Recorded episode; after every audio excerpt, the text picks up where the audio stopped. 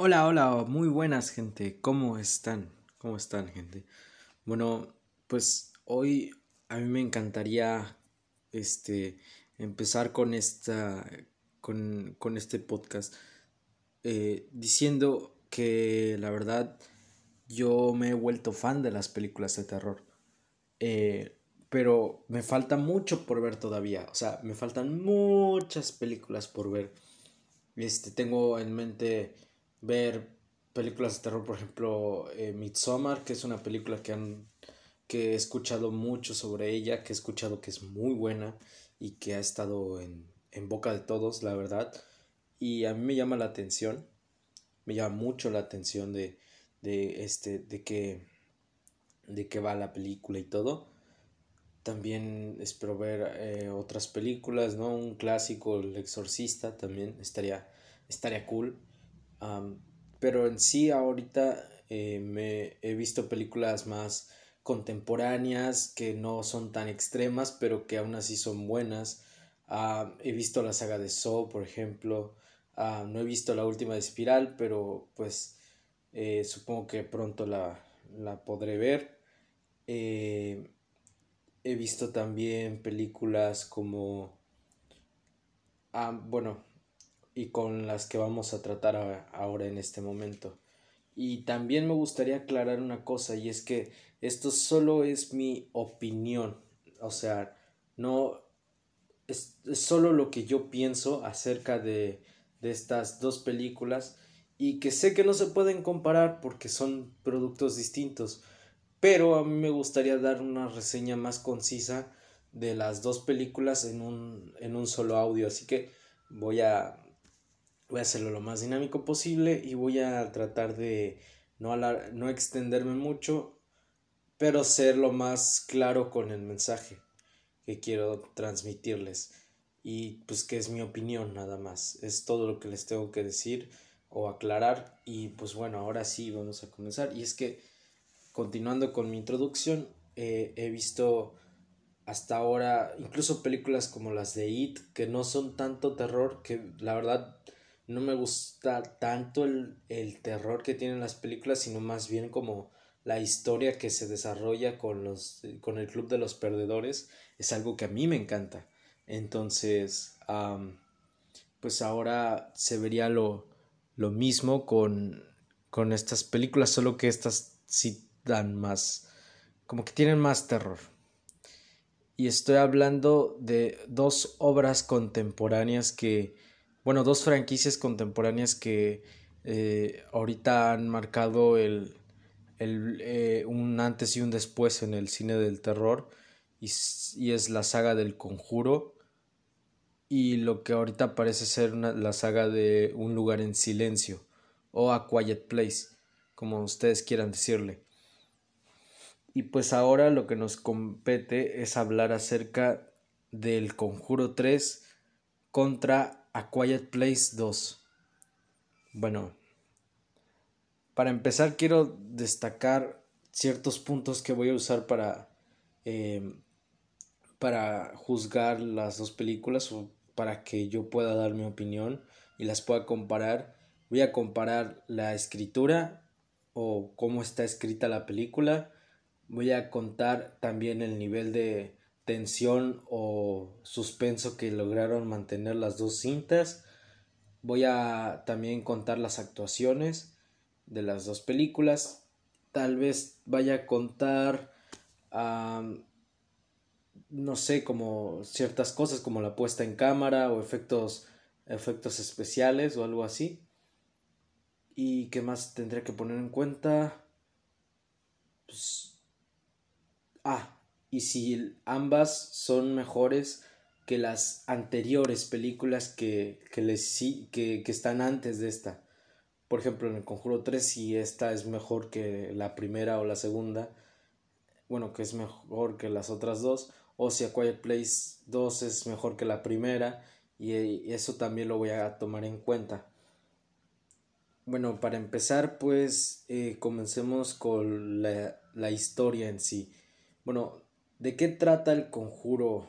El conjuro en sí básicamente es una historia romántica de dos sujetos, Ed y Lorraine Warren, y estos dos tipos investigan casos paranormales eh, y básicamente se encargan de de pues ahora sí que quitar espíritus de las casas o algo así entendí em, pues básicamente se encarga de, de ayudar a gente que, que, siente que está poseída. Y pues estos señores entran como cazafantasmas a, a salvar a esta gente e investigar. Eh, y en esta tercera la película se centra en una historia real en la que pues eh, hubo, un sujeto que fue este condenado eh, pues, por asesinato pero él usó como justificación eh, la posesión ese fue el primer caso en el que se usó como justificación que pues estaba poseído entonces pues fue algo, ahora sí que cuando me enteré de la historia dije, wow, o sea, suena, suena interesante, suena fuerte.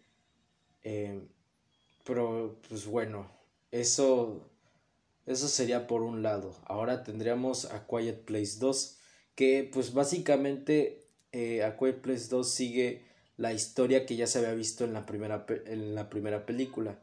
Que básicamente, pues en sí el mundo está, este, lleno de seres eh, que no sé si son extraterrestres o algo por el estilo, pero estos seres pues básicamente tienen un oído tan eh, agudo y pueden escuchar cualquier cosa y eso hace que se pongan como locos y se alteren y empiecen a matar gente. Entonces pues los humanos han estado en silencio total para que estas criaturas no los, no los detecten y no los casen, porque no pueden ver, pero sí pueden oír y así es como detectan a las víctimas. Y pues eh, en, esa, en esta historia se centran, se centra en una familia. La historia se centra en una familia que este, ha estado pasando por, eh, ha estado viviendo así en la oscuridad, en las sombras, este, con un hijo en camino además, este, pues son, bueno, tres chavos, pero uno se murió bueno, lo mataron. Este. Y básicamente, pues, esa es la historia, ¿no? Y la segunda continúa en donde nos dejó la primera, que fue, pues, cuando eh, el personaje de Emily Blunt, pues,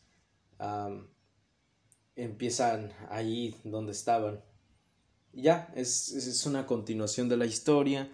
Este, y básicamente es una aventura en donde eh, la niña de la familia pues va a tratar de, de mandar un mensaje, bueno, más bien trata de llegar a un lugar, eh, un lugar, una isla desconocida y así lograr salvar a la, al mundo, ya que ella encontró un modo de cómo atacar a las criaturas. Les encontró un punto débil, pues. Y lo que quiere, pues, es difundir todo eso a través de un medio de comunicación como lo que es la radio y se emprende en una aventura para ir para allá. Mientras tanto, el hermano, el hermano, pues se queda con, con el hermano más pequeño, el bebé, y tratan de sobrevivir los dos, mientras que la madre va a conseguir oxígeno. Y es una historia muy fuerte, es, es demasiado cruda. Pero bueno, ahora sí, vamos a empezar la escritura o el guion. Bueno, debo, debo decir que me pareció... Mm, bueno, por ejemplo, en el Conjuro 3 sentí que, que estaba bien, pero hay momentos que la verdad hay ciertos huecos de guion que no, que no me hacen mucho sentido, eh, pero al colmo de de todos fue cuando este, se demuestra lo del poder del amor. Que pues dices, el amor lo puede todo y fue como algo de, no puede ser, no puede ser. Esto es en serio. Pero bueno, aún así eso no importa. Está bien. Bueno, no está bien. por eso lo estoy poniendo aquí como punto negativo. Y es que sí tengo un problema con la tercera película del conjuro. Pero bueno, eh, ahorita vamos para allá. Mientras que en A Quiet Place 2 sentí, bueno, pues básicamente el desarrollo que tienen los personajes está bien, aunque realmente no ocurre mucho en la película. O sea, sí está ocurriendo, sí ocurren bastantes cosas, pero en sí no, no sientes que pasa mucho. O sea, en sí la historia central se basa en la niña buscando este buscando esta, esta fuente de comunicación. Pero aún así la, la película logra mantener momentos de tensión o suspenso que el Conjuro 3 no tiene. Este ahora voy a contar el nivel de terror que evocan las dos películas. El Conjuro 3 en sí no me, no me provocó... Eh, bueno, para esto quiero aclarar una cosa y es que yo soy muy, muy miedoso, o sea, soy muy susceptible a asustarme o sea, me asusto muy fácil. Y es como, pues cada vez que voy a ver una película de terror me, me asusto mucho. Y ahora sí me preguntarán por qué las ves entonces. Pues por baboso nada más, porque pues me gustan las historias que cuentan estas películas más allá de la sensación de horror. Pero sé que la gente en común va a verlas también, pues por esa sensación de adrenalina, ¿no? El, el terror y todo eso. Así que voy a ponerlo aquí como punto de comparación. Y es que viéndolo de manera objetiva, el Conjuro 3 toma elementos que ya se han visto previamente en, en, en otras cintas de terror y llega a un punto convencional, algo que las otras dos no habían hecho. Las otras dos de hecho se caracterizaban por no ser eh, convencionales o ser convencional pero hasta el punto más extremo llevar todo esto hasta las últimas consecuencias, ¿no? Y hacer, hacer este, de verdad, asustar a la gente. Y aquí pues son trucos baratos, la típica escena de silencio, que después el screamer y todo eso. Eh, tiene cosas así muy, muy comunes, muy cotidianas que ya se han visto en, en, en todas las películas que hablan acerca de, de posesión o sea, es lo, es lo típico y pues sí cae, en el, sí cae en lo convencional, la verdad. En cambio, en cambio a Quiet Place 2, yo diría que no cae en lo convencional, pero repite la fórmula de la primera, entonces es como si está replicando la fórmula de su antecesora, pero la cuestión aquí es que la replica muy bien y logra mantener esa, esa esencia y ese, esa tensión que por momentos no te, no, no, te suelta. Es una tensión que no te suelta durante toda la película. Toda la película estás, estás nervioso, toda la película sientes pánico de que algo le vaya a ocurrir a los personajes, todo el tiempo sientes miedo de que, de que algo malo vaya a pasar o de que lo lleguen a escuchar por cualquier ruidito tiene muchos, muchos momentos estresantes, demasiados momentos estresantes, más que con los que tiene la primera. Tiene muchísimos momentos de estrés en los que, en los que ya tú te estresas mucho y dices, por Dios, ¿por qué está pasando todo esto? No quiero, no quiero, no. No, Dios mío, no. Y pues sí, es una tensión que sí se logra generar muy bien y que no cae en convención ni nada por el estilo y logra su cometido que pues es es este mantener a la gente cautiva y mantenerla nerviosa todo el tiempo estás nervioso paranoico y no desearías comprar nachos para ver la película que como dato curioso yo compré nachos para ver la película y fue en una sala IMAX además imagínense entonces todo el eco de los nachos se escuchaba en toda la sala y era una sala grande entonces es como pues le muerdes al nacho despacio mientras hay silencio. Y sí, decidí hacerlo porque dije, lo tengo que hacer, es que lo tengo que hacer. Y pues también otra cosa que en la que tenemos que comparar es el, son las actuaciones. yo en mi punto de vista particular creo que A Quiet Place 2 eh, sí logra ser muy... Eh, o sea, las actuaciones sí son buenas y sí me... Sí me este, por ejemplo, Emily Blunt lo hace, lo hace muy bien, lo hace fenomenal. Los chicos, sobre todo los chicos, eh, creo que hacen un, hacen un gran trabajo. Eh, tanto la niña este, sordomuda como el, el, chavito. Creo que hacen un trabajo, un trabajo increíble, de verdad se les nota talento a estos, a estos niños. Me encanta, me encanta, me encanta. Pero yo creo que en el Conjuro 3, no sé si decir que tengan mejores actuaciones, pero mi problema aquí es este. Y es que en A Place 2 no me acuerdo del nombre de ningún familiar. No me acuerdo del nombre de los personajes. Y en la del Conjuro 3, pues la verdad, sí se me olvidan nombres, pero los importantes y los protagonistas nunca se te olvidan. Es Ed y Lorraine. Así, punto.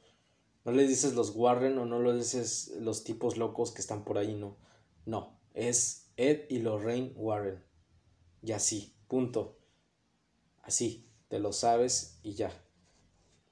Pero pero son icónicos, o sea, son personajes que ya tienes en tu en tu mente y dices, ya los ya los recuerdas, vaya.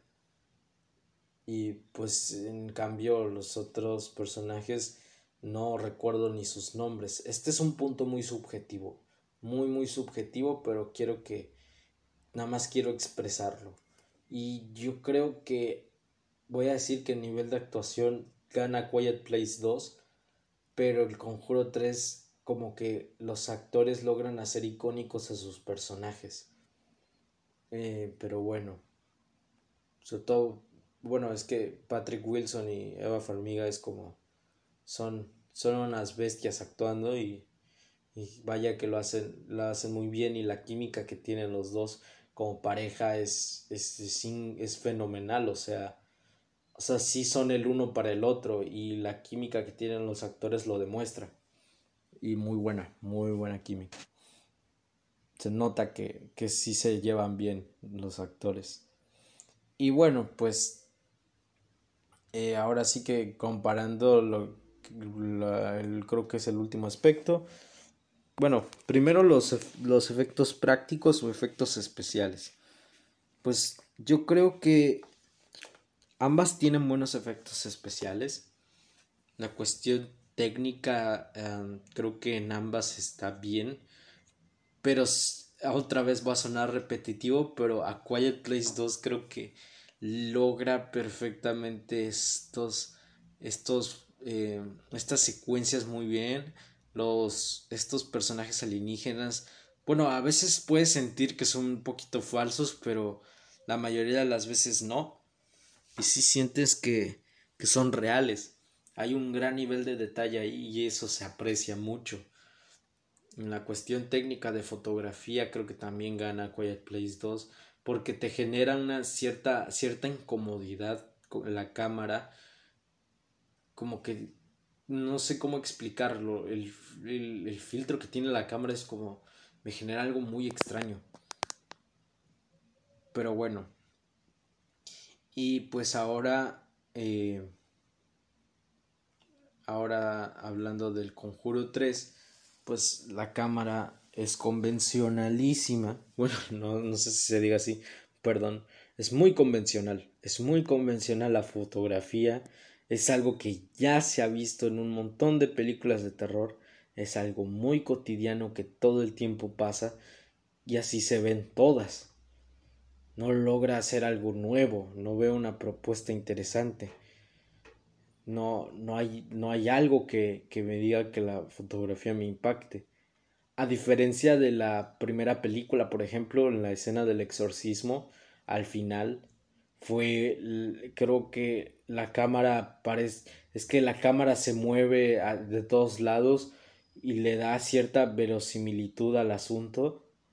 Eh, o sea, pero fantástico, o sea, de verdad si sientes que es real lo que está pasando ahí, o sea, si sientes que está pasando de verdad, porque la cámara te da una sensación como de documental, como si estuviera grabado con un celular, pero con la calidad de una cámara profesional, claro está, y esa resolución. Y es esa mezcla que dices, este es un producto de calidad muy bueno.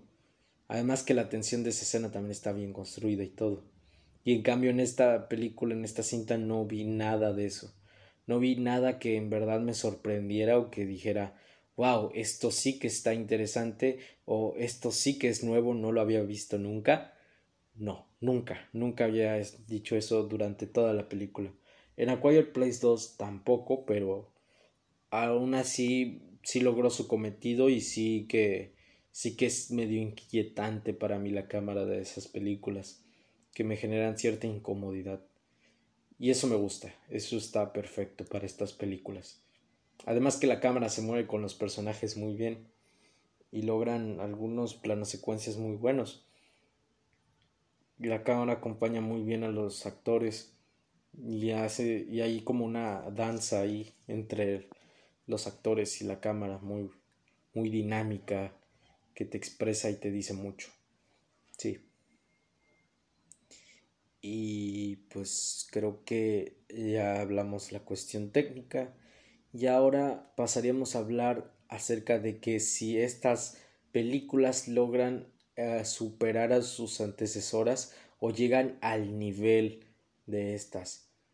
Y yo diría de una vez aclaro que ninguna de las dos logra ser superior a la anterior, a las anteriores con el conjuro, pero creo que a Quiet Place 2 llega al nivel de la primera, mientras que el conjuro 3 pues sí cae enormemente. Y yo creo que eso también se debió un poquito al cambio de director, porque sí se nota una diferencia de estilo.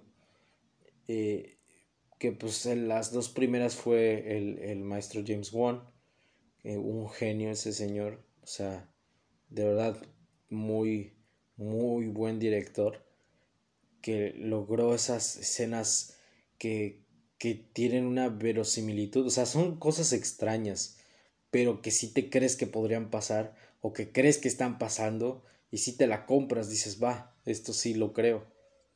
Y aquí la tercera llega a un punto de ridiculez muy grande en la que dices, no, no mames, no me creo nada lo que está pasando aquí. O sea, es que esto es imposible. Y pues ahí también pierde la magia la chispa y si se nota, si se nota un cambio, si se nota un cambio que no es para nada bueno, no es bueno. Y con A Quiet Place 2 pues tenía la ventaja de que pues era el mismo director, eh, John Krasinski, quien había dirigido la primera y dirige esta. Y pues es, es, el mismo, es el mismo estilo, solo que he subido a dos escalones, vaya, dos barritas más. Y eso está bien, está muy, muy, muy bien hecho eh, y logra, logra hacer secuencias que se van a quedar en el, en el, en el subconsciente colectivo de la gente. Entonces, pues, pues sí, la verdad es que eh, no logran ser mejores, pero sí que Quiet Place 2 logra el cometido de ser una buena continuación que esté al nivel de la primera en cuestión de calidad de historia e innovación. Y el Conjuro 3 pues queda muy por debajo de sus antecesoras, muy por debajo. Y pues creo que la, hay una clara ganadora aquí que sería Quiet Place 2 eh, gana esta, esta confrontación. Pero eh, aún así me... Aún así yo sé que pues esta, esta es mi opinión, o sea, esto es lo que yo creo, lo que yo considero y pues sé que mucha gente va a pensar contrario a mí y está perfecto, o sea, sería sería yo sería incorrecto de mi parte decirles que crean o no en una cosa o que ustedes opinen una cosa y yo les diga no, están mal, tienen que, opinar esto O sea, sería muy incorrecto de mi parte imponerles yo a que opinen o no de cierta manera sobre cierta cosa o situación. Eh, así que yo espero que ustedes hagan lo mismo. Yo espero que ustedes acepten esta opinión eh, y pues pues no sé, si quieren sacar algo de aquí está bien, si me quieren odiar después no pasa nada, yo lo entiendo, o sea, si ustedes amaron el Conjuro 3 y, y a lo mejor me ven como una persona tóxica, está, está bien, yo lo voy a aceptar, pues al fin de cuentas es un, es un mundo libre, es un país libre y pues todos podemos opinar lo que queramos y, y no pasa nada, o sea, esto solo, solo es mi opinión. Sé que las películas no se deben comparar, sé que el arte es subjetivo, pero pues esta es una comparativa que de objetiva no tiene nada, solo es mi opinión, solo es lo que yo creo que, que pasa, esa es mi opinión, ¿no? Pues yo creo que en mi opinión gana un lugar en silencio 2. El conjuro 3 para mí tiene muchos aspectos negativos pero aún así a la saga del conjuro yo le tengo mucho cariño. Yo le tengo mucho cariño. Eh, he pasado momentos este, muy lindos con, con esas películas. Este, y que pues la verdad me han mostrado el mundo del terror como, como algo increíble. O sea, sí es uno de los enganches que yo tuve con el, con el mundo del terror y fue una cosa con la que yo me introduje más. Entonces, pues la verdad, de hecho creo que justo por eso fue que me, me enfureció un poquito la, la del Conjuro 3. Porque pues no llega a ese nivel, pero aún así no tampoco digo que es una porquería. O sea, a fin de cuentas es una muy buena película de terror. O sea, es una, es una buena película de terror. Creo que el conjuro pues es más que eso, ¿no? Es solo, es más que una simple buena película de terror, es, es una joya del terror. Y es algo que pues la tercera simplemente no, no llegó. Y era lógico que no iba a llegar. Yo ya lo veía venir desde los avances. Entonces tal vez por eso tampoco me había enojado tanto. Pero aún así, pues sí, como que hay cierta disconformidad de mi parte hacia esta película, pero es solo lo que yo pienso de nuevo. Y pues espero, espero que ustedes también tengan su favorita. Este, ahí, pues, pues, espero que, que les haya gustado, pues, esta, esta, esta, esta mi reseña de las dos películas. Este, si quieren las puedo calificar, pero mejor no lo hago o mejor sí. Bueno, creo que las voy a calificar. Al conjuro 3 le doy un un 7. Creo que sí, un 7 más o menos. Un 6.8. 6.8 para la, la tercera del conjuro. Y a Quiet Place 2 le doy un un 8.5 un 8.5. La verdad es que creo que me gustó mucho esa película. Y fue la primera película que vi después de la pandemia.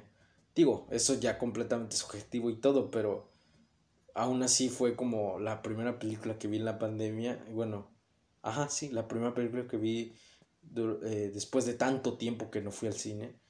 Eh, esta fue como la primera, primera. Y dije, wow, qué cool. Entonces, pues hay cierto cariño, pero no es favoritismo, no es ningún favoritismo. Aún así, creo que algunos pensarán igual que, que yo y pues qué bueno. si no, pues mejor. y bueno, pues espero que espero que tengan un bonito bonito día y pues adiós, cuídense mucho. Bye.